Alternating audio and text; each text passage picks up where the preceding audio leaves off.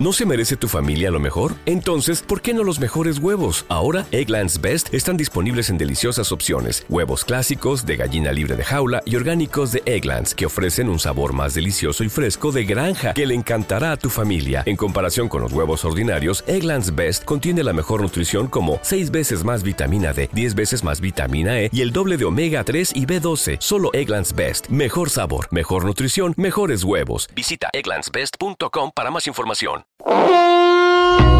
Fonoteca Nacional, la Casa de los Sonidos de México.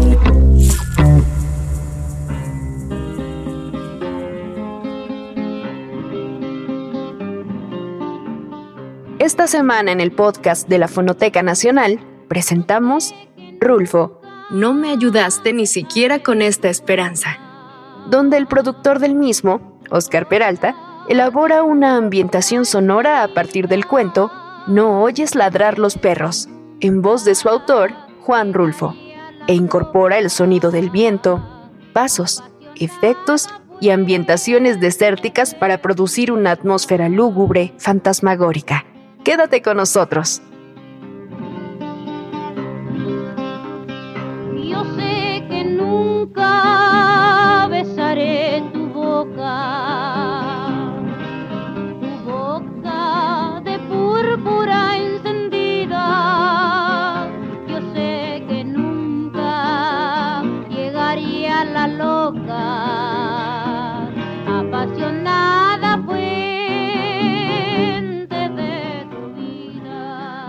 Escuchas como fondo musical Nunca, de los compositores Guti Cárdenas y Ricardo López Méndez, interpretada por Lidia Mendoza, La Alondra de la Frontera.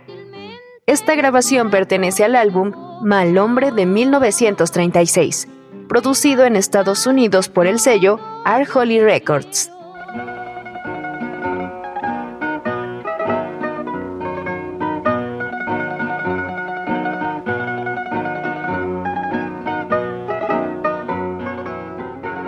1953 se publicó El Llano en Llamas, de Juan Rulfo, libro de cuentos que aborda el tema de la provincia mexicana durante la etapa revolucionaria.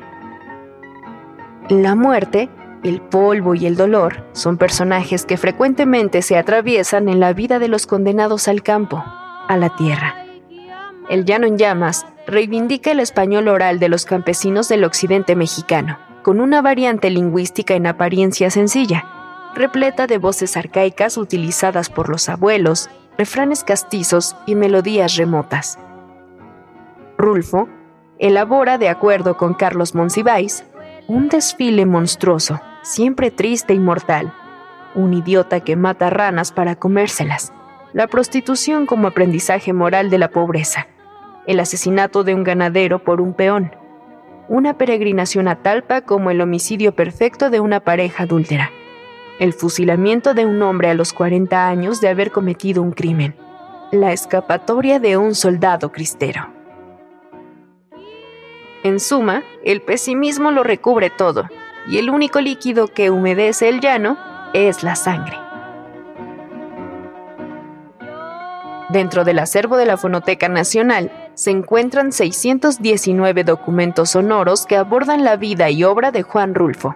Entre ellos, existen dos versiones del cuento perteneciente a El llano en llamas, No oyes ladrar los perros, leídas por su propio autor y que se utilizan para realizar la pieza sonora que escucharás, la primera realizada el 12 de abril de 1977 la cual posteriormente formó parte de la serie Voz Viva de México, dirigida por la UNAM. La segunda fue realizada el 31 de marzo de 1982 en el Barnard College de la Universidad de Columbia en Nueva York y es parte de la colección Fondo Louis Ruth Fishman. Realizadas con cinco años de diferencia, cada lectura presenta un tono y un ritmo diferente entre sí. Incluso para la grabación de voz viva, Juan Rulfo omitió algunas partes del cuento.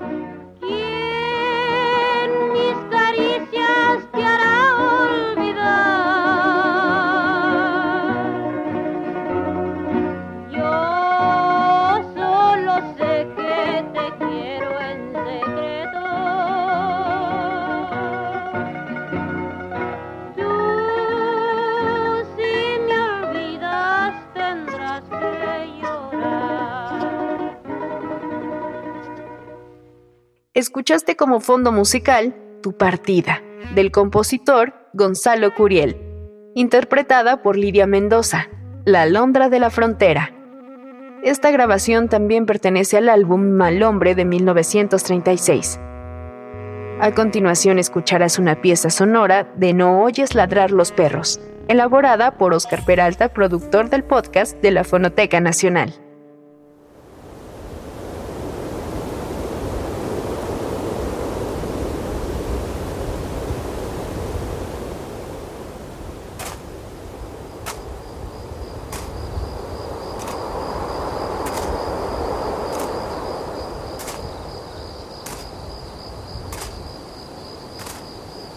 Que vas allá arriba, Ignacio, dime si no oyes alguna señal de algo o si ves alguna luz en alguna parte.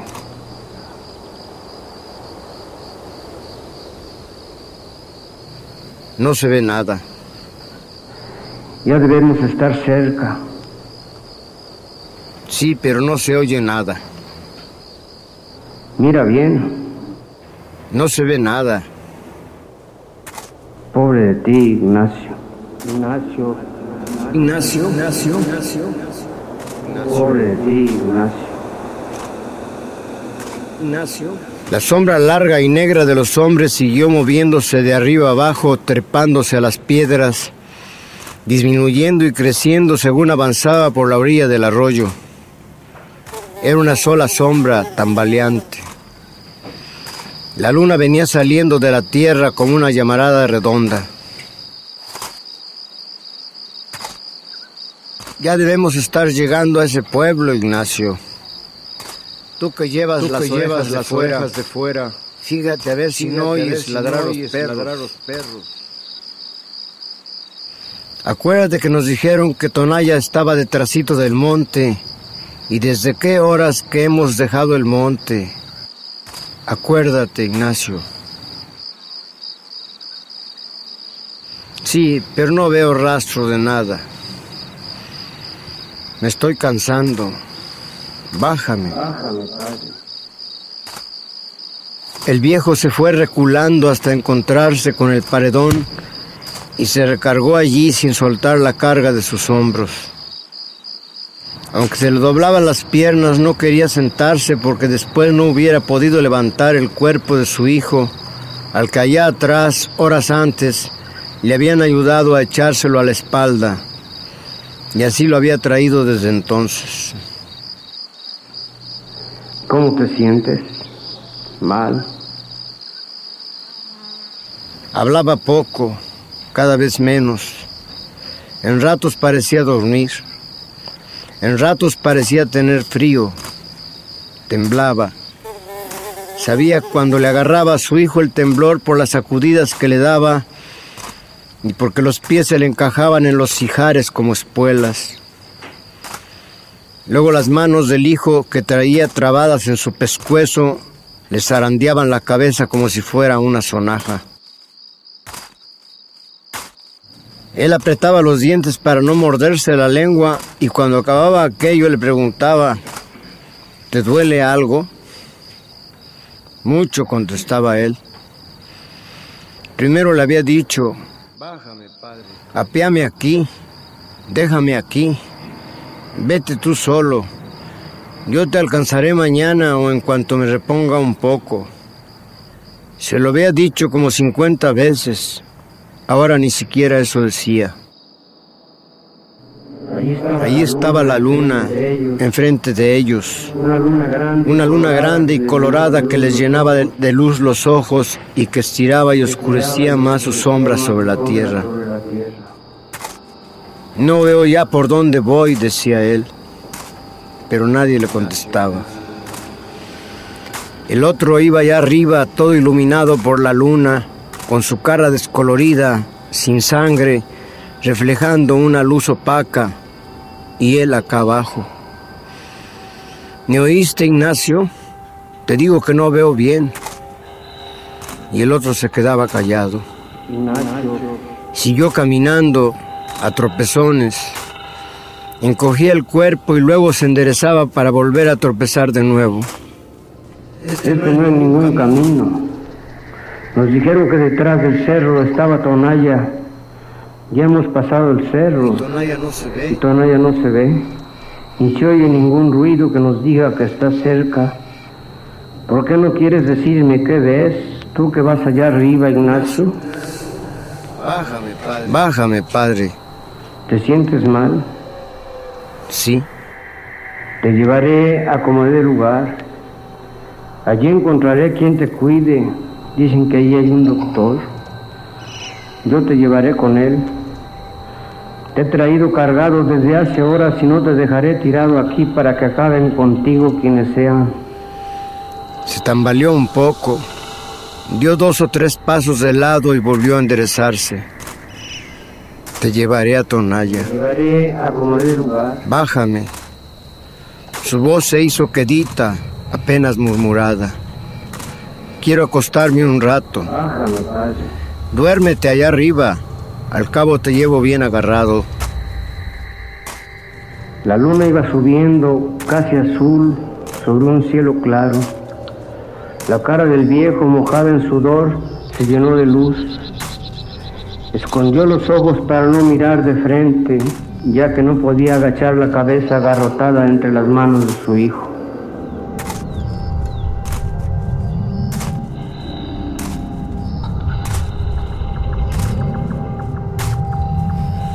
Todo esto que hago no lo hago por usted. Lo hago por su difunta madre.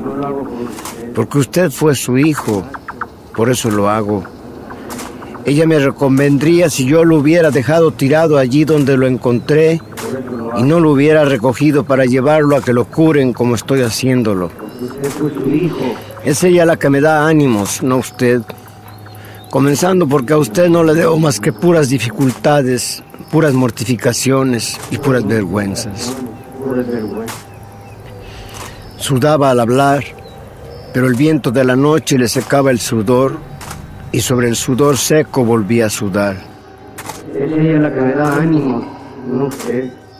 Me derrengaré, pero llegaré con usted a Tonaya para que lo haya- le alivien esas heridas que le han hecho. Y estoy seguro de que en cuanto se sienta usted bien volverá a sus malos pasos. Eso ya no me importa. Con tal que se vaya lejos, donde yo no vuelva a saber de usted. Con tal de eso. Porque para mí usted ya no es mi hijo. Porque para mí usted ya no es mi hijo. He maldecido la sangre que usted tiene de mí. La parte que a mí me tocaba la he maldecido. He dicho que se le pudra en los riñones la sangre que yo le di.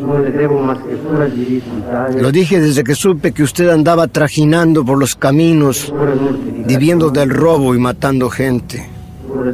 Y gente buena. Y si no, ahí está mi compadre tranquilino, el que lo bautizó a usted, el que le dio su nombre. A él también le tocó la mala suerte de encontrarse con usted. Desde entonces dije, ese no puede ser mi hijo. Ignacio, para mí usted ya no es mi hijo.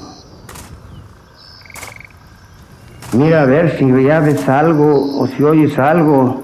Tú que puedes hacerlo desde allá arriba, porque yo me siento sordo. No veo nada. Peor para ti, Ignacio. Tengo sed. Aguántate. Ya debemos estar cerca.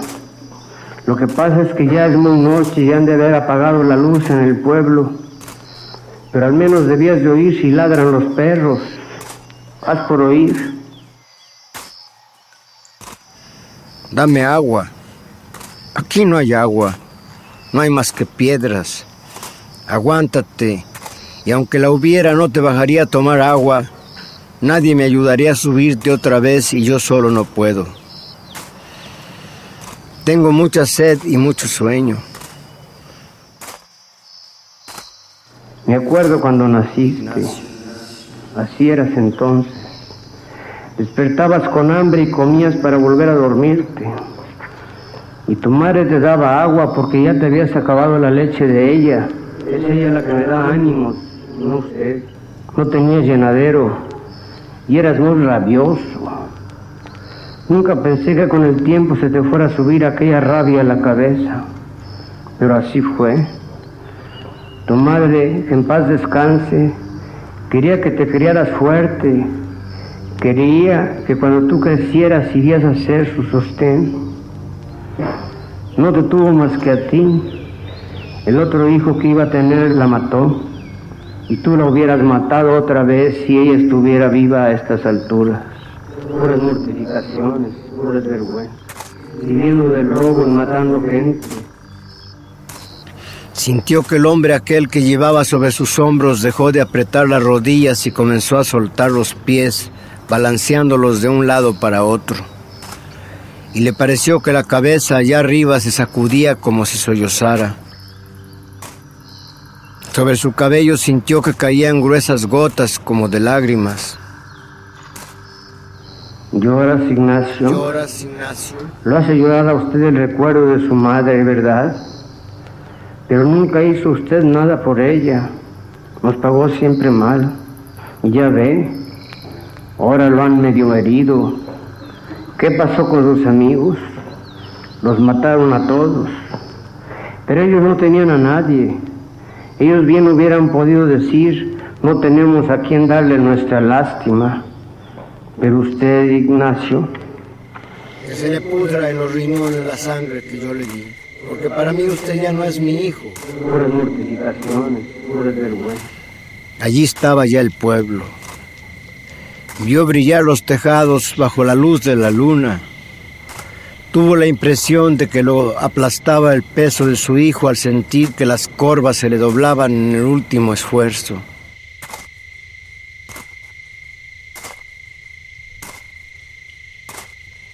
Al llegar al primer tejabán, se recostó sobre el pretil de la acera y soltó el cuerpo flojo como si lo hubieran descoyuntado. Destrabó difícilmente los dedos con que su hijo había venido sosteniéndose de su cuello y al quedar libre oyó cómo por todas partes ladraban los perros. Y tú no los oías, Ignacio, dijo. No me ayudaste ni siquiera con esa esperanza.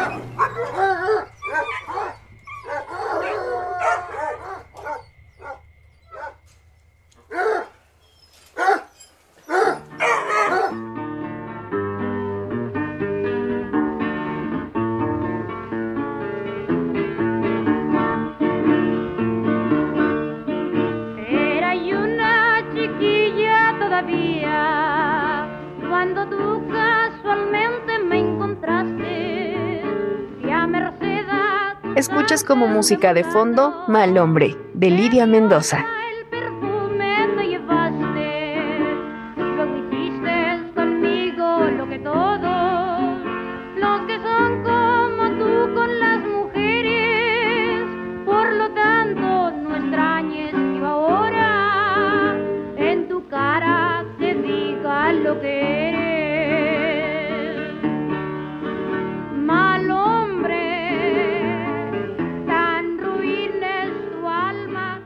Esta fue una producción original de la Fonoteca Nacional.